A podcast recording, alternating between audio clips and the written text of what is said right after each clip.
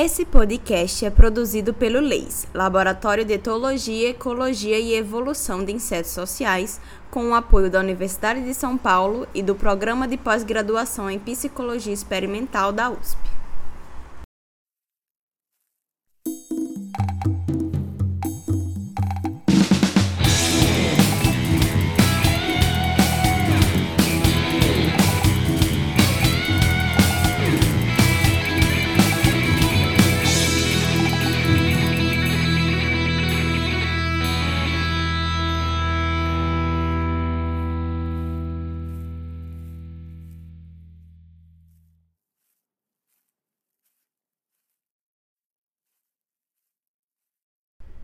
Saudações, ouvintes. Eu sou a Duda e vocês estão ouvindo o podcast Atição do Formigueiro. Hoje nós vamos falar sobre um gênero de formigas muito legal, as formigas Taumatomyrmex. Então, para falar um pouco sobre essas formigas, eu trouxe dois convidados, o Gabriel e o Benoit.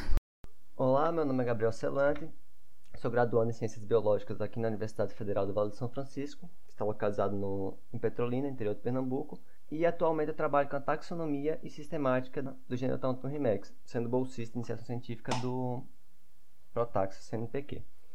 Bom, e o que é taxonomia sistemática? A taxonomia basicamente é identificar e dar nome às espécies, e a sistemática trata das relações evolutivas entre essas espécies. Meu caminho até as formigas foi um pouco complicado, assim, que eu comecei a trabalhar, entrei na biologia sem saber o que era taxonomia. Fui trabalhar com micro-organismos heterotróficos. Trabalhei um pouquinho com algas até que surgiu o Benoit com a ideia das formigas e por coincidência, eu, nas primeiras coletas que eu fiz, acabei encontrando lá uma Max e ali foi paixão à primeira vista. Dali para frente, tudo girava em torno das, das Max. Olá, eu sou professor Benoit, né, da Universidade Federal do Vale do São Francisco, em Petrolina, né, como falou Gabriel, e um sou francês, eu me formei na França em ciências biológicas e fiz eh, pós-graduação em comportamento animal. E também na França, só que eu fiz toda a minha, minha pesquisa aqui no Brasil, né, porque aqui tem formigas muito bacanas e uma delas são as tomatomiamex. E desde a infância eu fui sou apaixonado, né, pelas pelos pequenos animais, especialmente as formigas. E em relação às tomatomimex, foi uma história também uma paixão à, à primeira vista. E a minha história com as tomatomimes começou antes do mestrado, porque né, pra, no final da graduação eu pedi ao professor Dominique Frenot para poder fazer o mestrado com ele na Universidade de Paris, Paris 13, e ele, assim, eu falei, né, de, que eu queria falar, eh, trabalhar com o gênero Tomatomimex, que na época é um gênero, um gênero bastante. Não se sabia muita coisa sobre esse gênero, a gente vai ver isso daqui a pouco. E é um gênero que ninguém conseguia coletar. Né? Então ele me colocou no desafio de encontrar colônias de, do gênero Tomatomimex para poder prosseguir no mestrado. Né? Eu tinha feito meu TCC com ele ia fazer meu TCC com ele e ele falou, ó, tudo bem, mas você tem que encontrar tomatomímix. Aí eu fui para Itabuna, Ilhéus, né, na, no estado da Bahia, no centro de pesquisa do, do cacau, onde tem o laboratório de miomicologia do professor Jacques Delaby. Eu tinha feito um estágio eh, o ano anterior, né, isso a gente fala eh, dos anos 2000, 2001, e aí eu consegui encontrar as famosas tomatomimex, as colônias de tomatomimex, e aí prossegui né, minha pós-graduação sobre esse tema, tanto no mestrado quanto no doutorado.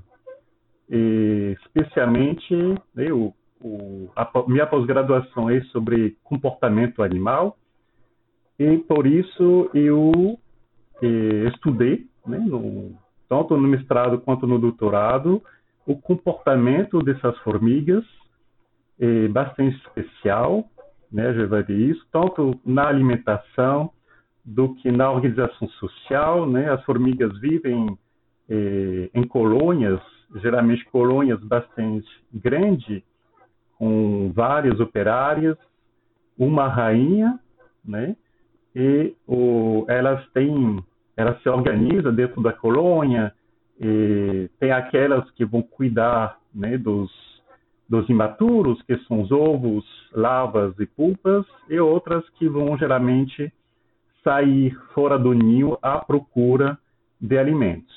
Né? Então, eu estudei o comportamento de várias espécies de tomatomimas que eu coletei em vários locais do, do Brasil e, e que ainda né, não, eu não tinha muito conhecimento sobre sistemática e taxonomia, e como o mestrado, a pós-graduação né, era de comportamento, eu me focalizei eh, nesse tema de, de pesquisa.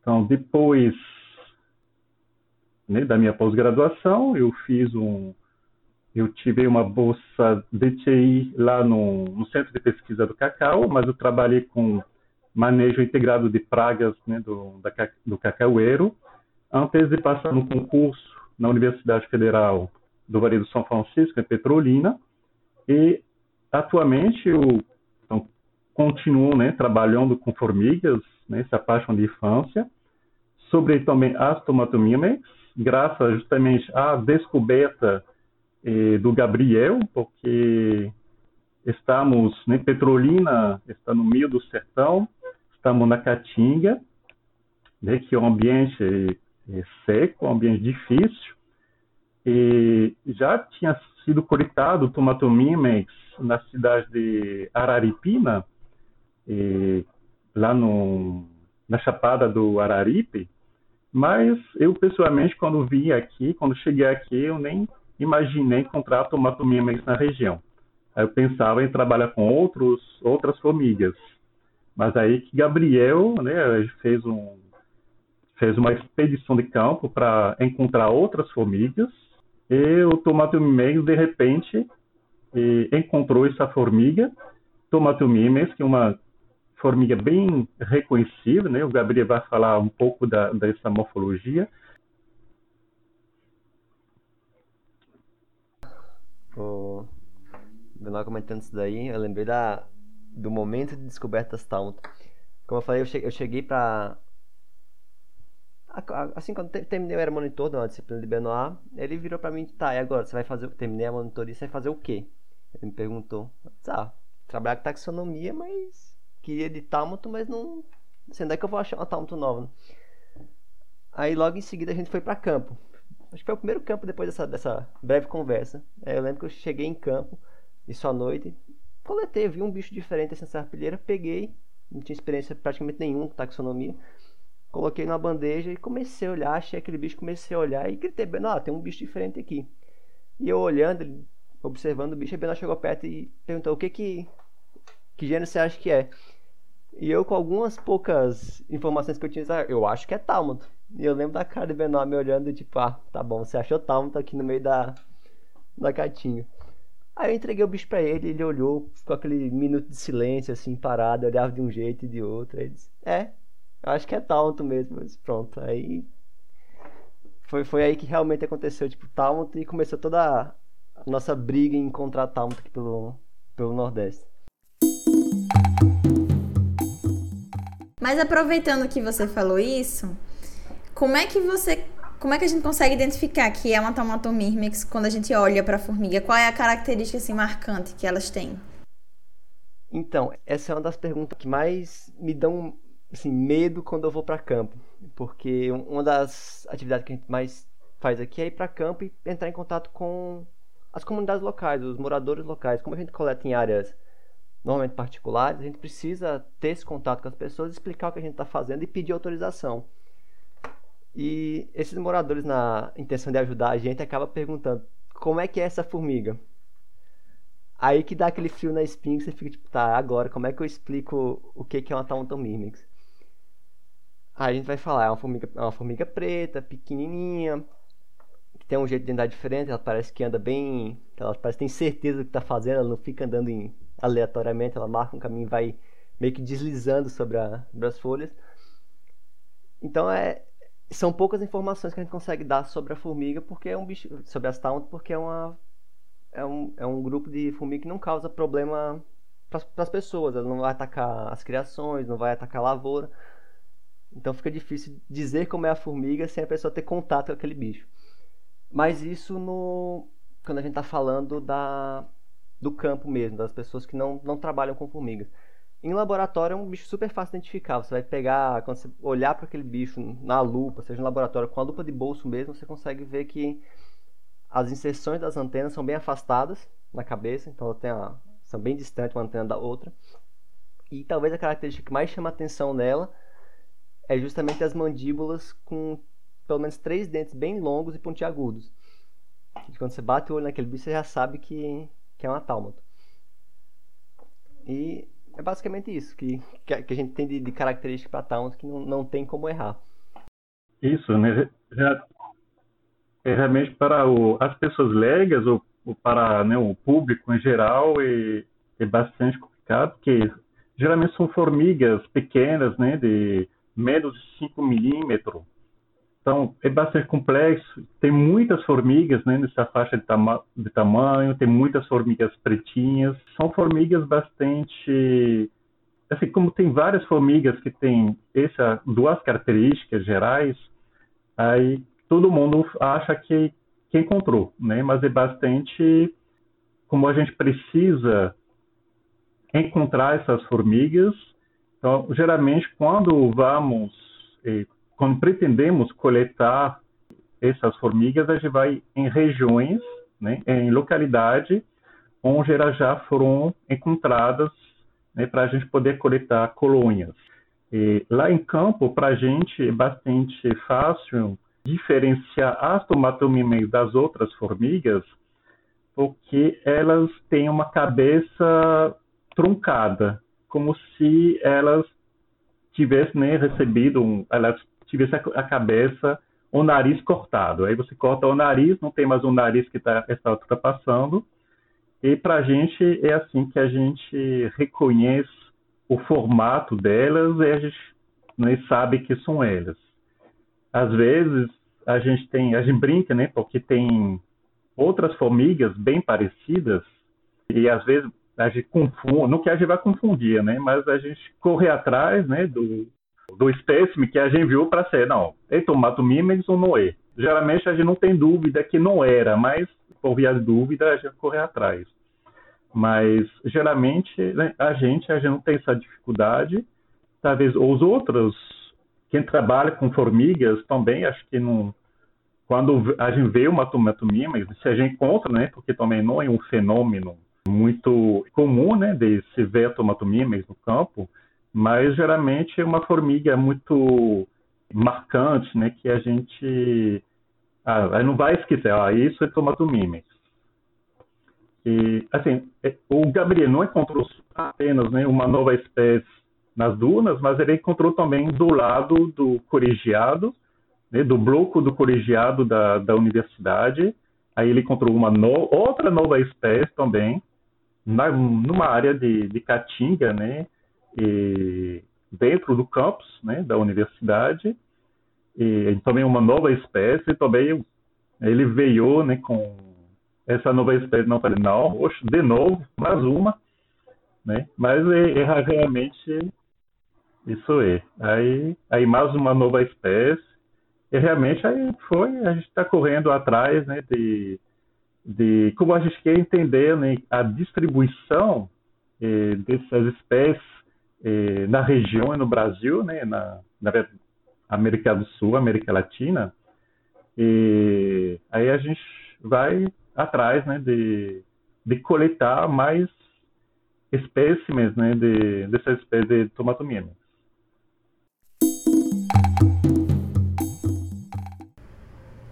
Ai, muito bom. Aí eu fiquei imaginando é, onde a gente poderia encontrar Taumatomyrmex? Quais locais do Brasil que tem registro das espécies? São muitas espécies. Se as espécies são distribuídas assim por vários estados, como é que elas como é que eu posso encontrar Taumatomyrmex? Então, com relação à distribuição, a gente vai encontrar Taumatomyrmex pelo, no, na região que a gente chama de neotropical, que seria aqui a região do onde o Brasil está inserido na América do Sul, América Central e um pouquinho ali da região do México, mais ou menos. E também nas ilhas do Caribe. Então, toda essa região a gente vai encontrar Taunton Mimics. Em relação ao ambiente, a gente vai encontrar Taunton tanto em florestas super úmidas, como a Amazônia e a Mata Atlântica, e também em locais mais secos, como o Cerrado e até mesmo semiárido, como o Benó falou aqui, que são aqui na Caatinga. Então, ambientes bem, bem diferentes, dois extremos, super úmidos e bem secos. Com relação à quantidade, hoje formalmente descritas em espécies que a gente conhece com o nome científico, nós temos três espécies. Sendo que a, a primeira foi descrita lá em 1887, lá em Santa, coletada em Santa Catarina, e a última espécie descrita para o gênero foi coletada ali em Ilhéus, na Bahia. Em relação a aonde encontrar de fato, a gente vai para campo, onde é que a gente procura, eu vou deixar para para Benoit explicar, aquele que, que é o coletor de Taunt. Então, isso. É, a Stomatomimics sempre foi, assim, é um dos gêneros de formigas, um ícone, né, dentro do, desse mundo das formigas, especialmente, né, no, no mundo das formigas das Américas, né, de, especialmente, e um dos problemas era encontrar essas formigas. Porque tinha poucas nas coleções, significa que né, a gente tem dificuldade em coletar. Então, em 2000, o meu ex-orientador de doutorado, Jacques Delaby, ele tinha feito muitas coletas de formigas né, na região do litoral baiano. Ele tinha coletado bastante tomatomimex. Né? Então, ele chegou a falar que talvez a questão eh, da raridade desse, das formigas desse gênero é era mais um, um problema de coleta mesmo, né? de como que a gente vai coletar a, as formigas. Em relação à, coleta de colônias em si, então, contei aquela história né, do, de antes do, do mestrado, eu tinha fui desafiado para encontrar eh, colônias, né, justamente para poder trabalhar com comportamento, quando a gente trabalha com comportamento de formigas, e a gente pode trabalhar em campo, né, seguir as, as formigas, né, que vão procurar alimento, por exemplo, mas também a gente pode estudar o que acontece dentro da colônia. Para estudar isso, a gente precisa encontrar as colônias e criar as colônias no laboratório, né? Aí, eh, quando observei né, a, as tomatomímeas, aí o Gabriel falou né, dessas mandíbulas que são grandes, mas que são finas, bem finas, e tem dentes grandes e pontiagudos, imaginei que talvez elas não poderiam escolher cavidades eh, na serrapilheira que já são preformadas, né? Aí eu fui atrás. O meu co-orientador francês, o Dominique Frenot, ele tinha encontrado uma colônia dentro de um ninho de vespa de terra. Né? Às vezes você tem vespas solitárias que formam, fazem um ninho de, com terra, né? E sobra um, um, buraco, né? Então tem, elas fazem uma câmara dentro da qual elas vão colocar alimento, vão colocar um ovo e a lava das, da, da vespa vai se desenvolver, né? vocês vão ter a metamorfose em adulto e o adulto vai sair. Aí vai ficar essa cavidade na qual uma colônia de tomatomimens fez seu ninho. E na minha procura né, de colônias eh, de formigas em assim várias partes do Brasil, aí eu sempre, onde eu vou, eu vou procurar as colônias dentro das cavidades que e, estão presentes na, em cima do solo, né, o que é chamado de serrapilheira, aí todo o foliço, os galhos mortos né, que caíram, eh, que podem ser mais ou, mais ou menos eh, eh, grossos, né? Vocês têm, aí vou procurar, né? Isso, vou quebrar galhos, né? E a gente vai quebrar galhos, a gente vai, às vezes tem conchas de gastrópodes vazias, né? O gastrópode, o molusco, como a gente chama de, o caracol, né? Ele morreu e sobrou a concha, né? A concha é de mineral, aí sobrou essa concha e você tem várias espécies de formigas que podem viver dentro dessas conchas e incluindo as, as tomatomímex.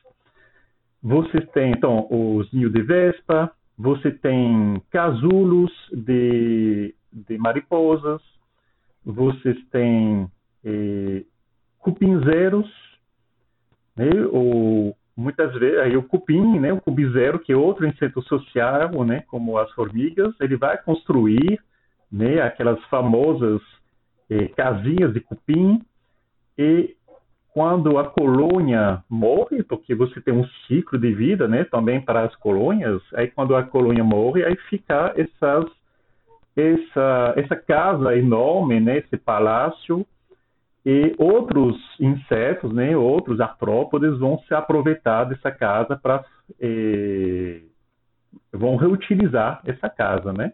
Aí as tomatomímeas em várias partes do Brasil elas vão reutilizar essas casas de cupins, tanto de aquela casa que parece papelão, né, outras que são de terra.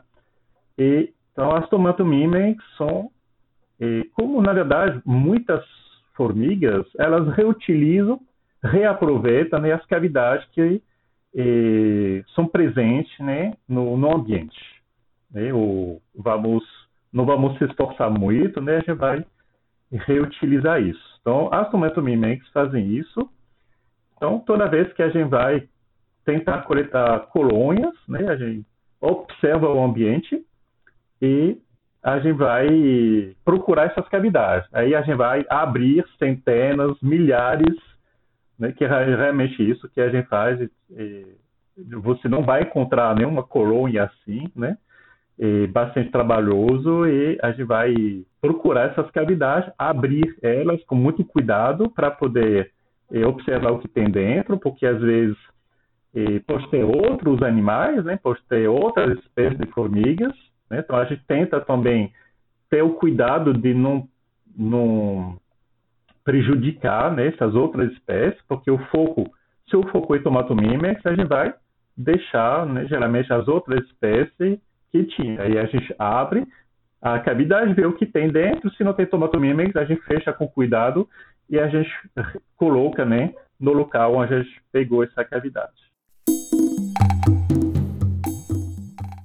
Ai, muito legal. E aí agora eu fiquei curiosa com outra coisa. Quando vocês abrem, o que é que geralmente tem? tem como é que é essa organização dentro do ninho delas? Tem muitos indivíduos, tem uma divisão das tarefas, tem rainha. Vocês poderiam explicar um pouco sobre isso?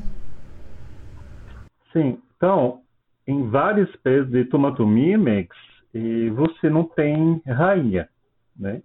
Isso acontece também em outras espécies de formigas.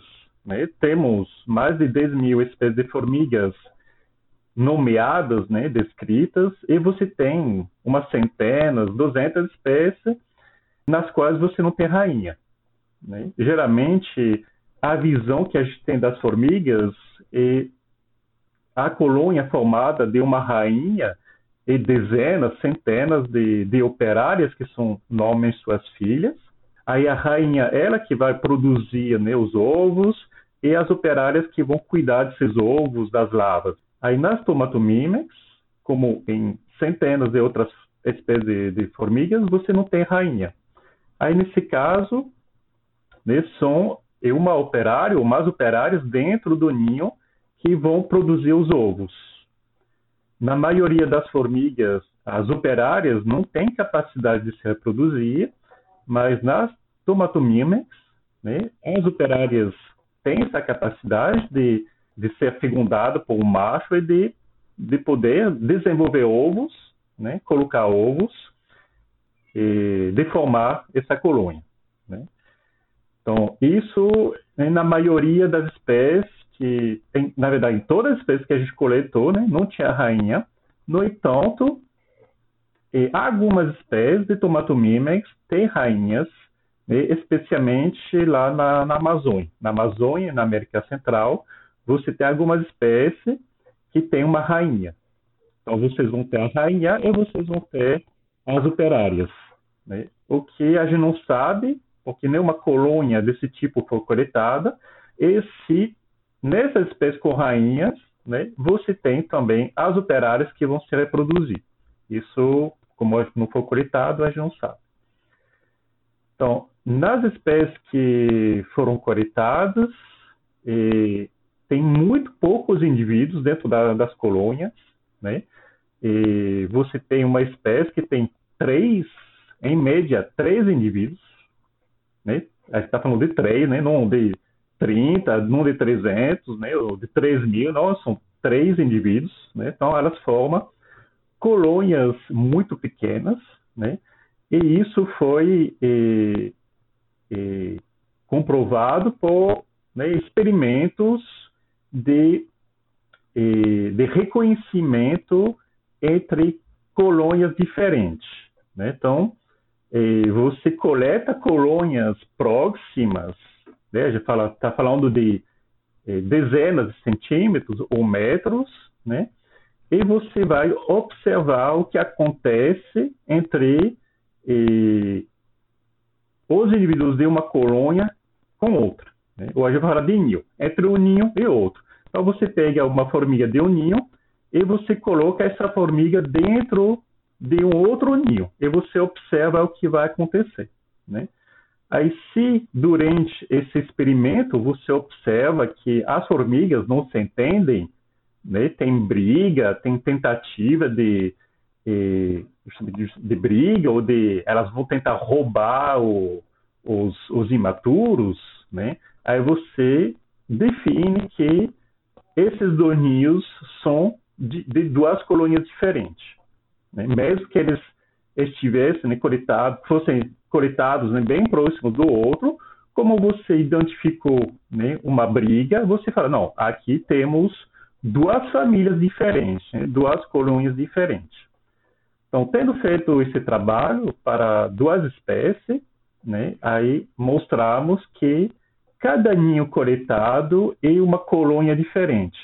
Aí, a partir disso, a gente fez a média e para uma das espécies, né, foi três, quatro indivíduos em média dentro da colônia.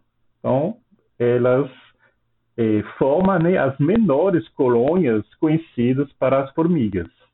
Lembrando que geralmente né, a gente tem dezenas, né, centenas eh, de operários dentro da colônia, né? Você tem também espécies com milhões de indivíduos, mas as tomatomímenes formam de colônias bem, bem pequenas. É, realmente. Três indivíduos é muito pouco. Eu imagino que eles façam várias tarefas, né? Não sejam tão especialistas, por causa que só tem três, né? É isso mesmo?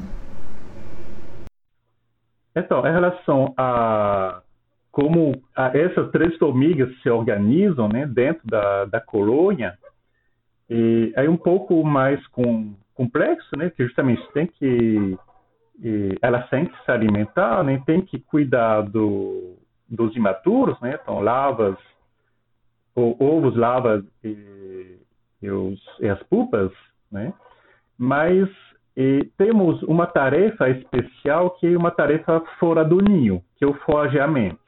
Né? Então, quando você sai da sua casinha, né, você vai encontrar vários perigos. Né? Então, nessa, nessa tarefa, né, se você for enviar aquela formiga que se reproduz, que ela é responsável né, pela eh, produção de ovos, né, se essa formiga for eh, morta né, pelo, pela, pelo seu trabalho fora de casa, né? Aí você, a colônia também vai é, vai ser extinta, né? Então, nessa tarefa, geralmente, né, são indivíduos, são outros indivíduos que não se reproduzem que vão fazer esse trabalho de ir fora do ninho para poder eh, eh, eh, capturar presas né, para se alimentar. E para isso, dentro da colônia, né, você vai ter uma hierarquia. Elas vão, né, os indivíduos dentro da colônia vão formar uma hierarquia. Então, vocês podem ter comportamentos eh, agressivos para formar essa, essa hierarquia, ou vocês podem ter comportamentos eh, mais, eh, interações mais amigáveis, como a toalete, né? uma vai fazer a toalete da outra, né? vai lamber o corpo da outra, né? Elas vão estabelecer né? uma hierarquia a partir desses comportamentos e o, geralmente né, quem está no topo da hierarquia vai ficar dentro do ninho e quem está lá no final né, da, eh, da hierarquia são os indivíduos que vão sair fora do ninho atrás de, de alimentos. Né? Então, e, e, dentro do ninho, né, geralmente todo mundo participa né, da, da vida dentro do ninho, manutenção, né, do retirar o lixo, dar comida né, às larvas, né, cuidar das larvas. Mas essa, esse trabalho de sair da casinha para caçar, né, aí geralmente são do, dos indivíduos né, que são no final da hierarquia.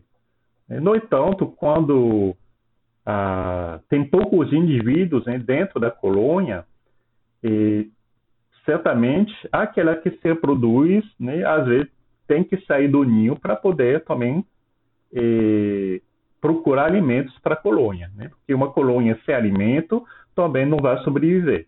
Né? Então, dependendo das necessidades, eh, você tem também esses indivíduos do topo da hierarquia que têm a obrigação de sair atrás de, de alimentos.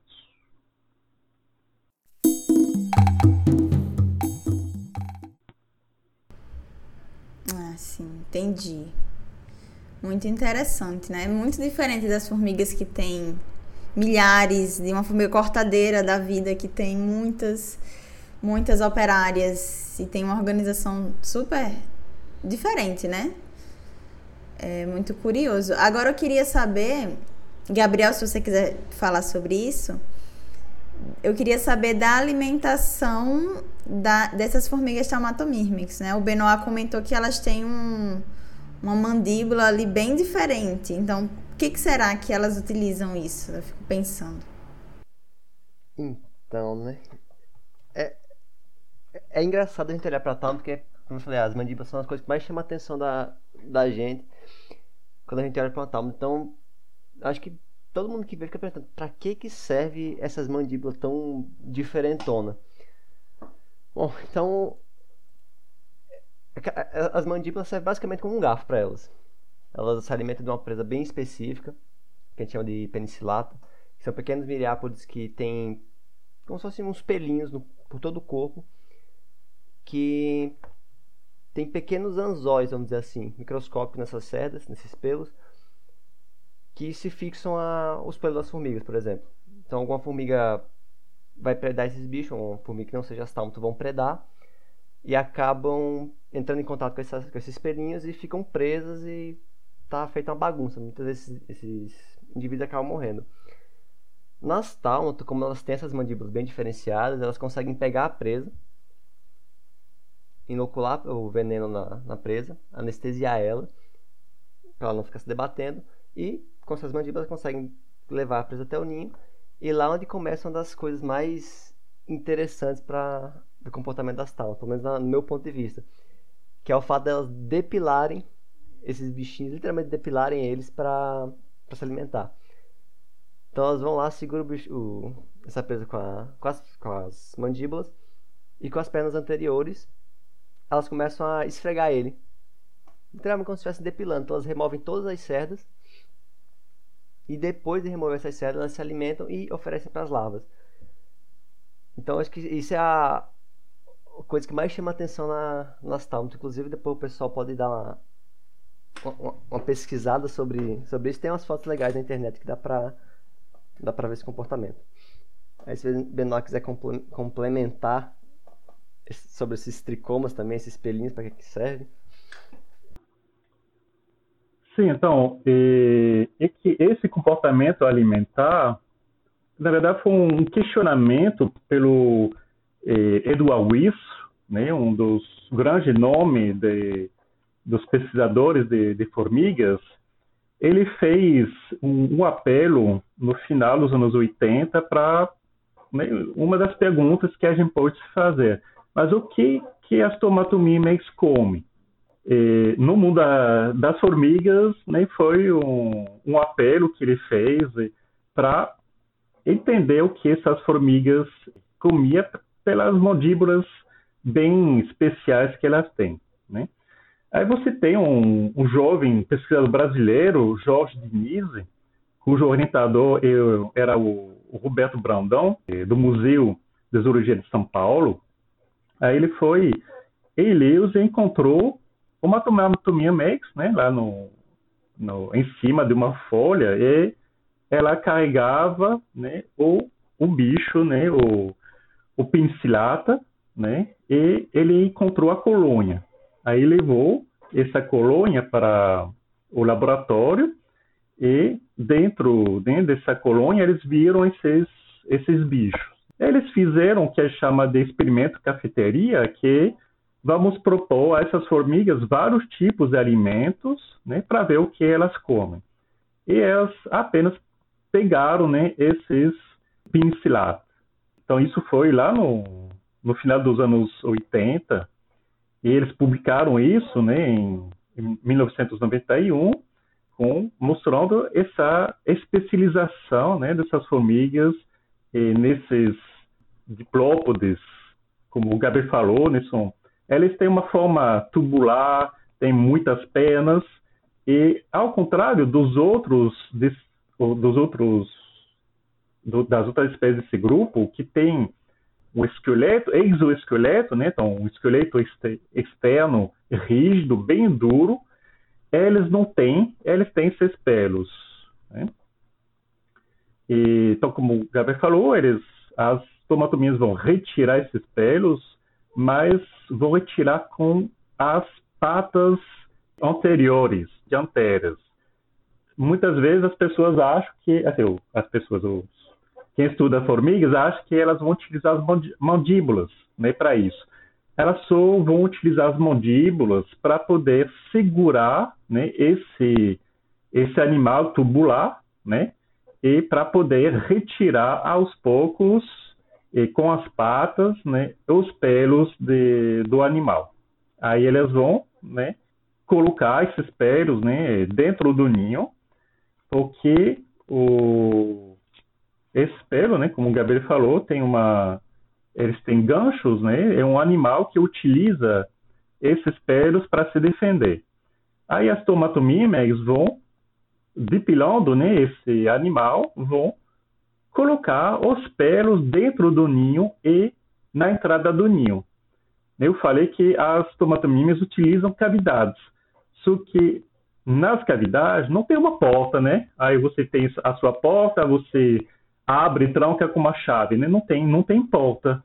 Né? Aí elas vão formar essa porta né, com os pelos né, desse animal, que são pelos que têm ganchos, que são pelos eh, defensivos e elas vão utilizar esses pelos para poder forrar o ninho e formar eh, essa porta. Esses pelos desse animal, né, o, temos um, um, grande pesquisador, um químico em química que estudava os, os animais, as defesas químicas dos animais, e estudando né, o animal que, o penicilata, que as tomatomimés comem, ele observou que, infelizmente, né, porque ele era químico, infelizmente esses animais não têm defesas químicas e que a defesa deles é apenas mecânica. Né? Então, as formigas tomatomímex, né, elas podem forrar o ninho com esse material, esses pelos, porque não tem, eh, não vai ter eh, substâncias químicas nocivas. elas só têm um cuidado muito especial para manipular né, esses pelos para não, não ficar presos. Mas aí elas vão utilizar né, esses pelos para defender né, o ninho, porque quando você tem três indivíduos, né, fica complicado né, defender um, sua posição, né, três indivíduos, como que vai defender uma posição contra centenas de outros. Então aí elas utilizam essa defesa, esse modo de defesa para defender sua sua própria casa. E, no entanto, né, então, se os penicilatas representam né, a presa da maioria da, das espécies, lá na Bahia temos uma espécie pequena que também come colêmbolas. Né? Colêmbolas que são pequenos seres com hexápoda, né? dentro dos quais você tem os insetos, né? Eles tentam três pares de, de patas, né? E eles pulam, né? Eles são cobertos de escamas. Aí você tem essa pequena espécie de tomatomimes que também vai vai se alimentar de colêmbolas, que são organismos, que são animais muito eh, abundantes na, na, na serrapilheira da, da floresta, né? no, no foliço, onde tem as folhas, os galhos, então, é um animal que geralmente as outras espécies de formigas, tem algumas formigas especializadas né, eh, na predação de colêmbolas, mas também você tem então essa espécie do tomato mimes que vai comer colêmbolas e que vai também eh, não sei como falar, né, de, porque são escamas, né, tirar as escamas da, do colêmbola e colocar, forrar também um ninho com as escamas do de, do colêmbola. Né? Então, ainda a gente não sabe a função né, de, desse tapete de escama, e, mas também a gente vai estudar isso. Vou passar a palavra a Gabriel, porque justamente a nova espécie que ele encontrou nas dunas, aí também tem um. Ela come penicilata, sim, mas também ela tem outro tipo de presa. Isso, é justamente isso que eu ia, que eu ia comentar. Que todo mundo conhece as talmas pela predação em penicilata, por essa característica de depilar aquela presa que ela, ela come. Só que como o Benoit falou, tem essa pequena espécie lá da, da do, lá no litoral da Bahia que come colêmbula e aqui nas dunas, essa nova espécie que, eu, que a gente acabou encontrando nas dunas, ela tem uma presa bem peculiar também, que são os iguentomas, que a gente conhece popularmente como traça dos livros, que é um bicho completamente diferente de, do penicilato. Quando você olha pro comportamento mesmo, às vezes o penislato você vê ele em campo, ele é um bichinho bem, assim, de certa forma lento, ele anda devagar, ele confia na, nesses pelos como defesa. E o Zigentoma basicamente corre. Ele corre muito, ele é muito rápido. O Zigentoma geralmente é maior, o que é às vezes em, em campo. Então a gente tem, tem, essa nova espécie, a gente observou em campo a predação de, de. E às vezes você se assusta com o tamanho dos zingentomas que essas taumato pegam. Então muitas vezes o zingentoma é maior que a própria formiga. Aí você, como ela tem o hábito de jogar a presa na região dorsal, né? ela pega por trás da presa e joga por cima do corpo dela. Então às vezes você vê só o zingentoma andando de uma forma diferente, aí você vai ver tem uma, uma taumato por baixo carregando ele. E assim como para os colêmbulas tem o mesmo hábito também, de levar para o ninho e remover essa, essas escamas. Então é uma coisa, uma coisa bem curiosa que a gente tem que tá, tá estudando, inclusive a tá recentemente teve um trabalho de um TCC que estudou isso, a predação do zigentoma em laboratório, mas ainda tem muito a explorar em, em relação ao, à função dessa, dessas escamas no, dentro do ninho. Assim, o... Então, você conhece, a gente está conhecendo mais e mais né, esse gênero, essa essas formigas, né? Mas ainda então, temos muitas espécies a, a estudar, né? O, o, processo de nomear uma espécie é o, é o primeiro passo. Uma vez que você nomeou a espécie, o ideal será estudar, mas o que, que ela faz, né? E muitas vezes, ah, como que o homem pode utilizar eh, essa espécie, né? As inovações que essa espécie eh, oferece, né? Então, o, como tem ainda muitas espécies eh, de, formi de a nomear, né? E tem tantas a estudar, né? Então, talvez que eh, as outras espécies que ainda não foram estudadas têm também o regime alimentar, né? uma alimentação de, diferente, dependendo de onde elas vivem. Né? Cada ambiente tem suas características, tem suas eh, limitações. Então, tem formigas, tem tomatominas que podem, talvez, viver nas árvores. Então, provavelmente, elas devem ter uma, uma alimentação, talvez, um pouco diferente. Né?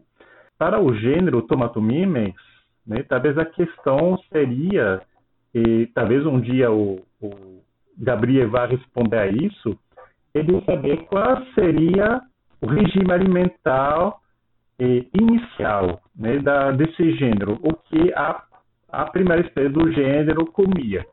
Se era penicilata, se era colêmbora, se era zigintoma, se era, se era outro tipo de animais né, ou de, de alimentos. Né? Isso é uma das perguntas eh, a qual a gente gostaria de, de poder responder e entender né, essa questão do, da evolução da alimentação dessa formiga para relacionar a alimentação com o, o ambiente, né? fazer essa relação para poder ter mais conhecimento sobre o, o, ambiente onde elas vivem e onde vivemos também. Né?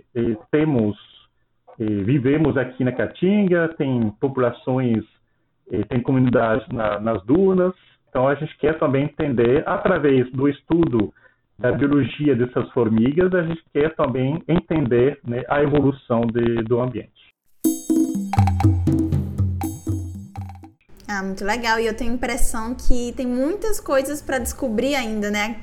Cada vez que vocês falam, ah, uma espécie nova, uma espécie nova, pensando, nossa, deve ter um universo aí de coisas que vocês não sabem ainda, né? Então, queria puxar já para esse lado das pesquisas uh, de, das lacunas de conhecimento que tem, se vocês acham que tem muita espécie ainda para descobrir, tem muita característica das espécies que foram descobertas recentemente que ainda estão assim nebulosas. Como é que está o pá das pesquisas com Taumatomyrmex? Bom, então, a... para a parte da taxonomia, que é o que eu sempre tive como foco desde que eu conheci as formigas, é, é, até engraçado essa relação que eu tenho com o Benoit, porque o Benoit é o, a pessoa do comportamento, tudo para ele é comportamento, comportamento, puxa pro comportamento, e eu sempre fui para taxonomia, sempre quis correr para taxonomia. E para Tálmato, mais uma vez, deu muito certo isso, porque geralmente as Tálmato eram, eram coletadas apenas um indivíduo por, por amostra, então você fazia as, as coletas em campo, aí coletava um indivíduo ou dois, pouquíssimas, pou, pouquíssimos indivíduos, poucos organismos. E quando a gente começou a trabalhar com a taxonomia das Taunton, a gente tentou resolver isso. Então a gente precisa de colônia, vai para campo atrás de colônia. Então acabou que deu essa é, esse complemento. A gente ia para campo, coletava colônia, cria ela em laboratório e ao mesmo tempo que, eu, que, ele, que essa colônia me fornece mais indivíduos para estudar taxonomia, Benoit também consegue estudar o comportamento delas, já que a gente está criando esses bichos em laboratório. E com isso, a partir do, do estudo que começou com essa nova espécie das dunas, a gente começou a observar o gênero como um todo. Então a gente começou a receber material de, de algumas coleções, visitar coleções também. E a gente viu que, na verdade, Tálmato não é tão simples quanto parece. A gente tem 13 espécies descritas já, mas quando a gente vai a fundo e compara as descrições originais com o material que a gente tem coletado, a gente vê que tem uma infinidade de de animais ainda que nem, nem estão descritos. Então a gente sai, de um, às vezes, de regiões próximas, a gente tem uma variação morfológica gigantesca. As, essas dunas que a gente fala tá a uns 70 km daqui, mais ou menos. Tem uma, essa, essa espécie que parece adaptada com o mesigentoma. E aqui em Petrolina a gente tem outra espécie, bem menor do que ela, que parece é, ainda manter essas características de, da predação especializada em penicilato. Então hoje a gente tem essas, falar, essas três espécies e várias outras a serem descritas ainda. Em relação à característica, que um dos motivos que eu acho que teve essa não, não ter tantas espécies descritas é que geralmente a gente usa muito a cabeça da formiga. Então, por muito tempo foi usado basicamente como forma de identificação das taunt apenas a cabeça. Então, olha a cabeça, ela é mais larga do que longa, tem três ou quatro dentes na mandíbula, esses dentes, como são esses dentes. E por muito tempo foi ignorada a parte assim, é, posterior do animal, o tórax, o abdômen. E hoje eu estou fazendo muito isso, eu estou indo atrás dessas características. Então aí começou a aparecer um monte de características que são úteis para separar espécies. Então, com cabeça, só com a cabeça a gente não separa espécie, mas quando a gente junta a cabeça e o restante do corpo, aí sim, aí você começa a ver um monte de, de espécies bem, bem separadas e geograficamente separadas também. Você vê que formam pequenos grupos assim, em diferentes ambientes. Mata Atlântica tem uma coisa, interior da Bahia tem outra, as dunas tem outra. E assim foi. Estudando as tomatomímeas, né, a gente pretende justamente estudar, entender melhor a evolução da socialidade nas formigas e da manutenção da socialidade, né? Que os, os animais sociais, né? Como falei, uma característica que permitiu a eles de mas também trouxe muitos problemas sociais, né? Muitos conflitos dentro da colônia, né? Aí tem aquela rainha que se reproduz, as operárias que não se reproduzem, né? O que pode ser produzir, por exemplo, é dondo machos, por exemplo. Então tem muitos conflitos sociais e, e a característica da a característica da socialidade e não é o auge da evolução e a gente está esperando que e, em alguns grupos, dependendo das condições de vida, né, da biologia, esses grupos possam a e voltar a ter um comportamento solitário, né? fugindo dos problemas da socialidade. Então tá, pessoal, esse foi o nosso episódio sobre as formigas Taumatomyrmex e sua biologia. Espero que vocês tenham gostado. Se ainda restou alguma dúvida, dicas ou sugestões para o podcast, vocês podem mandar um e-mail para ticandoformigueiro.gmail.com. E para saber mais sobre formigas, comportamento e tudo mais, vocês podem acompanhar o Instagram do Leis, que é @leisusp. É isso e até breve.